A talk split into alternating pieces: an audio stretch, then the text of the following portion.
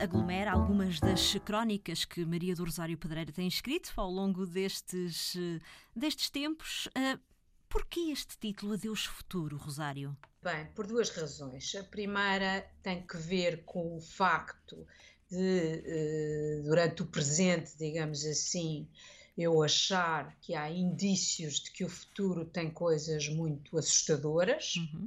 e por outro lado, também porque há aqui uma, uma, uma conjugação com aquilo que é uh, começar a envelhecer, uma pessoa começar a sentir que envelhece e uh, que o futuro é cada vez mais curto. E então o que acontece é um bocadinho como diz o Julian Barnes no Papagaio de Flaubert, o seu narrador diz uma coisa muito interessante que é um, à medida que nós vamos ficando mais próximos da morte, custa-nos menos abandonar o mundo se acharmos que o futuro não tem graça nenhuma.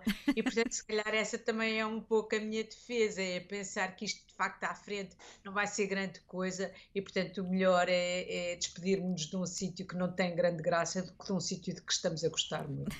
Ao longo destas páginas encontramos textos muitos sobre escritores, sobre uh, literatura, mas também sobre, por exemplo, uh, a infância. Uh, e, e estes, estes textos são uma espécie, eu vou dizer ajuste de contas, mas, mas se calhar é a palavra incorreta. uma espécie de ajuste de contas com a vida também, Rosário.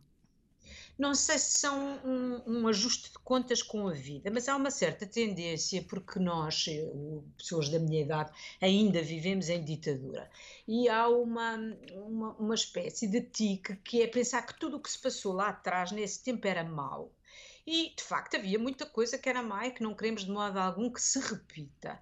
Mas havia coisas que eram uh, melhores, ou seja, havia mais segurança, podíamos deixar a chave na porta, a mãe podia sair do carro e deixar os filhos no carro que não havia problema nenhum. Ou seja, havia algumas coisas, de facto, que eram mais calmas, mais disciplinadas. A, a, a educação, porque era para muito menos pessoas, evidentemente que isso era muito mais antidemocrático, mas era muito mais disciplinada, não se ouviam histórias histórias de pais que iam bater nos professores à escola. Portanto, há essa tendência de pensar que tudo o que era o passado era mau e não é verdade. Havia coisas que eram boas e por isso tantas recordações de infância aí para servirem no fundo de contraponto a um futuro que a mim me parece que apesar de ser muito mais democrático, é muito pior. Ou uhum. seja, a democracia é a melhor coisa que se inventou, de facto. Mas tem, eh, tem buracos negros, não é? O, como dizia o, o, Humberto Eco, é ótimo que toda a gente possa falar e ter voz, eh, o que acontece hoje nas redes sociais,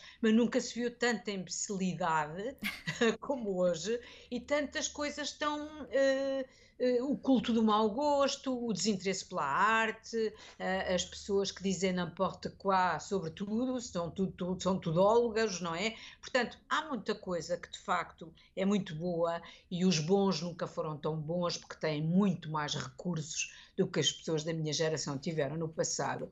Mas de facto há muitas coisas que são muito más, a começar pelas fake news, pela falta de informação, pela, pelo excesso de, de, de pessoas que acham que sabem de tudo, pela, pelo, no fundo, pela, por um certo individualismo uh, e, que os digital criou, porque as pessoas vivem muito a olhar para o seu próprio aparelho, para o seu próprio smartphone e, muito, e cada vez mais desinteressadas do outro, embora isso possa não parecer, ou seja, nunca foi a comunicação tão fácil e tão imediata e nunca as pessoas estiveram tão sozinhas. Adeus Futuro, autoria de Maria do Rosário Pedreira, a edição é da Quetzal. Boas leituras.